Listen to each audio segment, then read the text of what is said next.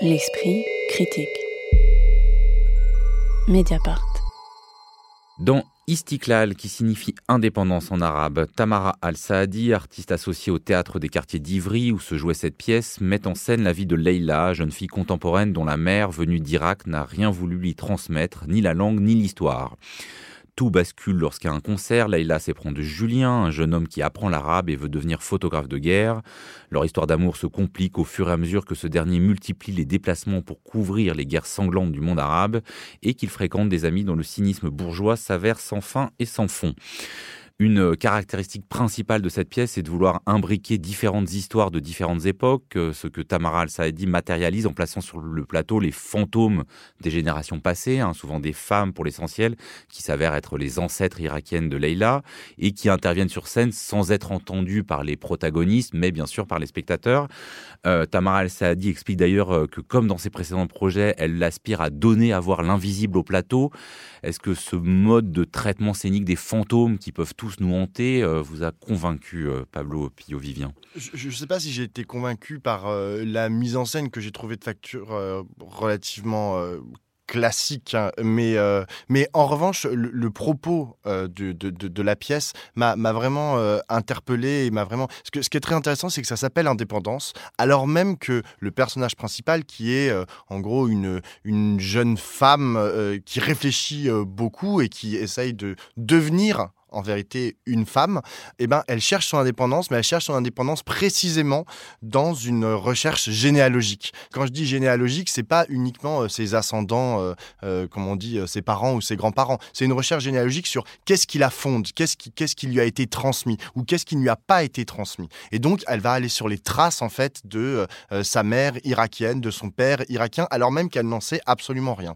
Et effectivement, c'est indicible en fait tout ce qui, tout ce qui lui a été transmis transmis sans lui avoir été dit. Alors je ne suis pas certain que ça existe vraiment, mais enfin Tamara Al-Saadi prend le, parti qu'il y a quelque chose en fait qui peut être transmis sans être dit. Là en l'occurrence c'est sa langue, c'est l'histoire en fait de ce, de ce pays qui a été euh, dépecé notamment euh, par euh, les, les Occidentaux. Elle fait le pari de pouvoir le matérialiser par ces fantômes qui sont sur scène et qui vont discuter avec elle pendant toute la pièce. Moi j'ai trouvé ça très intéressant parce que contrairement par exemple à la pièce de Wajdi Mouawad, je pense que Tamara El-Saadi comprend son époque. Peut-être qu'elle, d'ailleurs, elle en fait plus partie de son époque, si tant est qu'on puisse faire plus ou moins partie d'une époque. Euh, mais elle comprend en fait que les problématiques qu'elle soulève, c'est-à-dire ces transmissions, la transmission de ces violences, parce que ça parle aussi de beaucoup de violences faites aux femmes, euh, les transmissions de cette violence, la façon dont euh, elles s'inscrivent dans le corps des femmes, alors même qu'elles ne l'ont pas forcément vécu, bah ça, je trouve que c'est très réussi et on le voit et elle arrive à le passer aux, spectateurs. Moi, je me pose une question dessus parce que j'ai aussi eu l'impression d'avoir des fois un discours euh, très appuyé sur les thématiques euh, alors importantes hein, mais des, viols réels et métaphoriques de la colonisation sur les mariages forcés euh, sur Bon, voilà, des choses qu'on a quand même aussi beaucoup vues, beaucoup entendues, et où j'ai pas senti, moi, de renouvellement narratif ou formel, Anne Céluin. Alors moi je suis assez d'accord, euh, Joseph. Après, euh, ce qui est intéressant, c'est de mettre aussi quand même en perspective cette pièce avec euh, le travail de Tamara Al-Saadi qui, depuis sa première création, qui s'appelle Place, qu'on a découvert dans le cadre du festival Impatience il y a quelques années, mène un, travail sur ces questions-là, sur la, question du féminin en exil. Et donc je, pense qu'il faut vraiment saluer cet engagement-là sur la durée, cette recherche-là. Recherche qui est également autofictive, donc elle creuse elle aussi ce genre, comme le fait Wajdi Mouawad, avec une différence euh, dans, le, dans le degré quand même. Tamara Al-Saadi n'est pas sur scène. Elle, elle prend davantage de distance pour aborder sa propre histoire et peut-être a davantage recours à la fiction.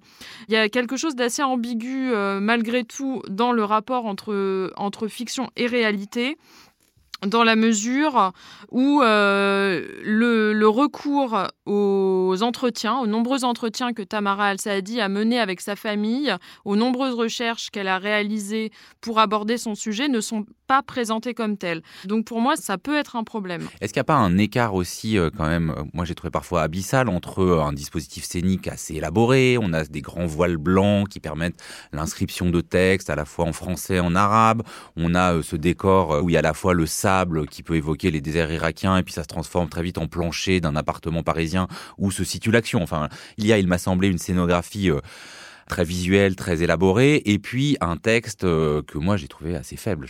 Je, ne sais pas si moi je suis pas à même en fait de juger euh, la, poésie ou non euh, de la de, la proposition théâtrale. En revanche, ce que je trouve particulièrement intéressant, c'est le travail sur la langue, parce qu'on n'en a pas parlé, mais chez Wajdi Mouawad aussi, il y a un travail sur la langue arabe. Et qu'est-ce que c'est qu'en fait donner à voir sur une scène en France des phrases en arabe? Moi, il s'avère que le jour où je suis allé voir la pièce, il y avait pas mal de gens qui comprenaient l'arabe euh, dans, dans, la pièce et du coup qui réagissaient de façon euh, beaucoup plus directe que moi qui devais euh, lire les, les, surtitres, qui réagissaient en fait à la parole arabe. Moi je trouve que, et notamment, il faut pas oublier, ça a été, c'est joué au théâtre des quartiers d'Ivry, donc dans une banlieue populaire, où il y a pas mal de gens qui euh, euh, parlent la langue euh, arabe. Et je trouve que voir la langue arabe sur une scène, et c'est aussi le cas dans la pièce de Wajdi Mouawad, c'est quelque chose qui aujourd'hui en France en 2021, considérant tous les tous les débats en fait que l'on a sur la question de qu'est-ce que c'est la France, qu'est-ce que c'est le communautarisme, etc. Je trouve ça excessivement positif, joyeux, et en fait je suis heureux, nonobstant effectivement tous les, les, petits bémols en fait que je pourrais mettre sur la, la poétique des textes qui sont présentés. Je suis déjà tellement heureux en fait de voir des gens sur une scène qui parlent arabe euh, et, de, et, de, voir des gens qui rigolent autour de moi et qui sont heureux eux-mêmes de voir des gens qui parlent arabe sur une scène que moi ça, ça, me suffit. C'est important hein, le plaisir euh, au théâtre, mais euh, c'est aussi important de cerner qu'est-ce que fait Tamara El Saadi de cet entremêlement de l'histoire intime de elle, de sa famille et de justement bah, l'histoire générale où moi j'ai trouvé que des fois l'articulation était assez ratée. On comprend les choses parfois à retardement. Parfois, j'étais un peu perdue. Moi, je trouve pas ça désagréable. Je trouve que on est aussi dans une esthétique du glissement, comme un glissement de terrain, quoi, entre le présent et le passé.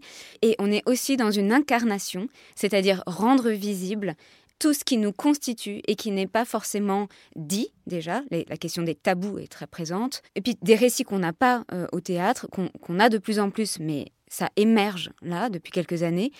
Et tout ça incarné par des personnages qui viennent, enfin quand elle annonce à la fin qu'elle veut pas d'enfant et qu'elle a dans son dos toute sa lignée, quoi. Je trouve que ça crée une, c'est une puissance euh, sur scène. C'est euh, et c'est-à-dire tout d'un coup, l'idée se transforme en matière théâtrale. Moi, je trouve ça très beau. Mine de rien, c'est quand même, euh, c'est quand même très maîtrisé. Hein. Mais là où vous avez raison, c'est qu'il y a quelque chose d'inédit, mais la manière de le dire me semble pas très inédite. Euh, moi, oui, je suis assez d'accord. Et puis, il faut arrêter de dire que euh, le théâtre en langue arabe euh, fait son arrivée sur scène. Ça fait des années qu'on voit des, spectacles en langue arabe. En ce moment même, au théâtre de la ville, il y a un spectacle formidable qui s'appelle H de Bachar Murkus, qui est un, metteur en scène palestinien. On, a des pièces en langue arabe et il ne faut pas. C'est une facilité peut-être de, de dire, de penser que il va suffire euh, de, mettre euh, de l'arabe sur une, sur une scène pour euh, justifier une fiction. Et moi, j'ai l'impression que parfois, Tamara Al-Saadi peut répondre à une forme d'injonction de la part à la fois des institutions, mais également des lieux, à faire du théâtre politique, à traiter des oppressions féminines, etc.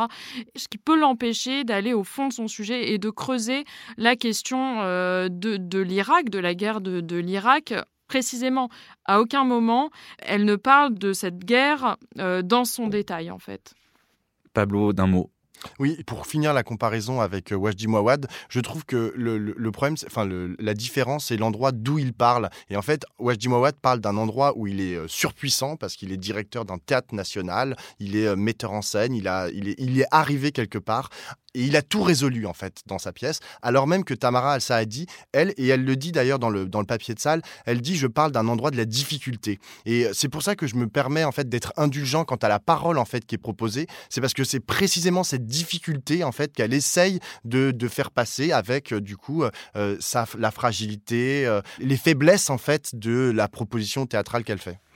Istiklal par Tamara El Saadi à Ivry, c'est terminé, mais cela part en tournée jusqu'au printemps et ce sera bientôt à Rungis, Cachan, Châtillon, Genève, Goussainville, Pantin, Toulon, Noisy-le-Sec, pour finir à la MC2 de Grenoble début mai. Merci beaucoup à tous les trois. La prochaine émission consacrée au spectacle vivant, c'est dans un mois. La semaine prochaine, on parlera art visuel. L'Esprit critique est un podcast proposé par Joseph Confavreux pour Mediapart, mise en ondes sonore et numérique par Samuel Hirsch et enregistré dans les studios de Gong.